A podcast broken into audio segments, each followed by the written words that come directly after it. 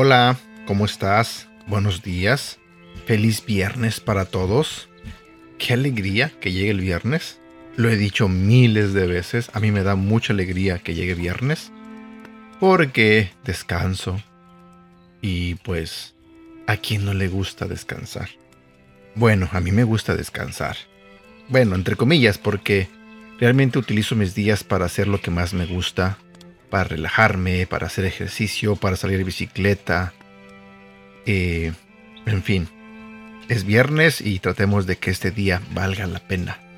Tratemos de que en nuestro trabajo todo lo hagamos eh, con energía, con ganas. Porque precisamente de eso te voy a hablar hoy. De las cosas que hacemos y cómo las hacemos. Hoy te voy a hablar de la cuarta virtud de la hombría y se titula Pasión agresiva. Si vamos a la Biblia, en el libro de Colosenses, en el capítulo 3, en el versículo 23, la Biblia nos dice, Todo lo que hagan, háganlo de buena gana, como si estuvieran sirviendo al Señor Jesucristo y no a la gente. Una traducción literal del versículo de hoy podría decir lo siguiente, Hazlo como si tu vida dependiera de ello. Ser hombre significa jugar duro, es dejar todo en la cancha. En otras palabras, da todo lo que tienes. No solo es ganarse la vida, es hacer una vida. No te ganes un cheque simplemente. Ve tras las pasiones que Dios ha puesto en tu corazón. Vivir a medias no es vivir, tienes que dar con todo. Ay, esta frase me encantó, te la voy a decir otra vez. Ve tras las pasiones que Dios ha puesto en tu corazón. Vivir a medias no es vivir, tienes que dar con todo. Así que aquí está la cuarta virtud de la hombría, la pasión agresiva. Es un celo por la vida que no se conforma con lo corriente.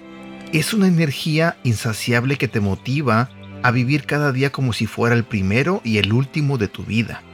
Es un entusiasmo contagioso que solo puede provenir de una llenura desbordante del Espíritu Santo. La palabra entusiasmo viene de las raíces griegas en y theos, que significa en Dios. Así que, cuanta más intimidad tengas con Dios y cuanto más del Espíritu de Dios tengas, más apasionado te vuelves. Mi pregunta para ti es, ¿cuándo fue la última vez que saliste de tu rutina en cuanto a lo físico, lo espiritual o lo relacional?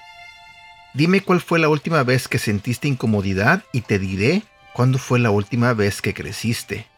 El crecimiento solo sucede cuando nos atravesamos situaciones incómodas. ¿Qué tal este ejemplo? Jesús pudo haber sido manso y apacible, pero también era muy serio. Sanaba a los leprosos, celebraba con los samaritanos, calmaba las tormentas, echaba demonios, comía con los pecadores, sanaba en sábado y convertía procesiones fúnebres en festejos. Sin embargo, murió de la forma en que vivió, con pura pasión. No es coincidencia que la última semana de su vida sea sinónimo de ello, semana de la pasión. Cuando sigas los pasos de Jesús, su pasión te refinará y te definirá. Dios no solo crucifica nuestras pasiones, las resucita y las usa para sus propósitos. Quiero dejarte con esta pregunta. ¿Qué puedes hacer hoy que te hará sentir incómodo y completamente vivo? Versículo para recordar, Colosenses capítulo 3, versículo 23 en la versión Nueva Versión Internacional. Hagan lo que hagan, trabajen de buena gana, como para el Señor y no como para nadie en este mundo. ¿Sabes? Una vez escuché una reflexión donde un hombre se quejaba porque su trabajo era muy pesado porque era muy duro y los compañeros no eran buenos y que esto y que el otro y se quejaba. Y él iba a trabajar día a día, pero para él era una tortura su trabajo. En cambio, había un hombre que le daba gracias a Dios porque tenía ese trabajo, que no era lo que él quería, pero que disfrutaba cada minuto que pasaba con sus compañeros, porque había sido una oportunidad para él conocer a nuevas personas y aprender a hacer ciertas cosas o nuevas cosas en su vida. Entonces, no sé cómo te vaya a ti en el trabajo, no sé cómo te vaya en tu casa, no sé cómo te vaya con tu esposo, no sé cómo te vaya con tu esposa, no sé cómo te vaya en tu vida diaria. Quizás puedas quejarte de muchas cosas, pero piensa en esto un poquito. Quizás te puedes quejar porque tus hijos son muy latosos y los atiendes de mala gana. Da gracias a Dios que tienes la oportunidad y la dicha de ser padre, de ser madre. Y abraza y besa a tus hijos, dales amor, porque en alguna parte del mundo hay una mujer o un hombre que no tienen la oportunidad de ser padres. ¿Qué quiero decir con esto? Tratemos de no enfocarnos en lo, en lo negativo de nuestras vidas. Tratemos de vivir con energía, con mucha gratitud, vivir al máximo. Como dice el devocional, tratemos de vivir con pasión.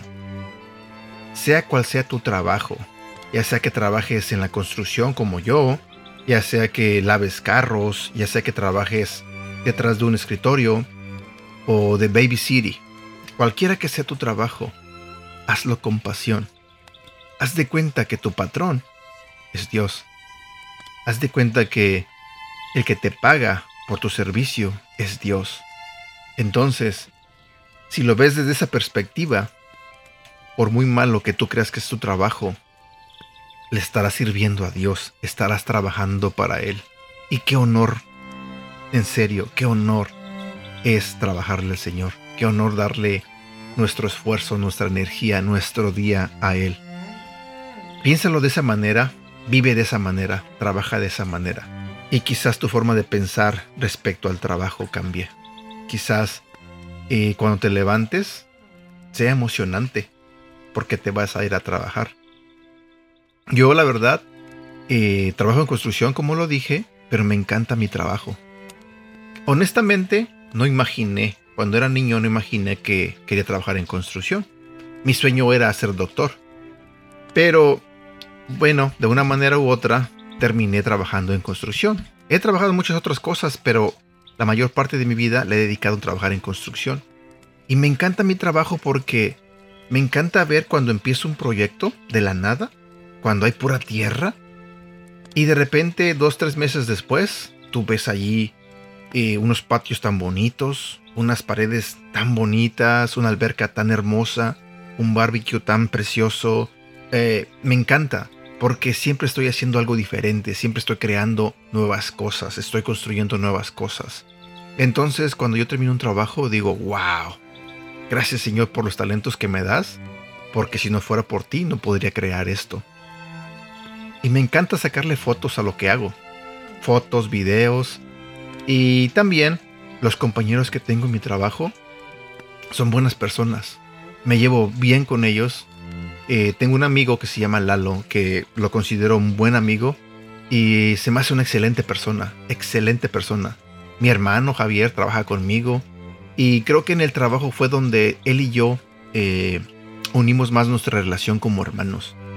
Entonces, honestamente yo soy bendecido con el trabajo que tengo, extremadamente bendecido.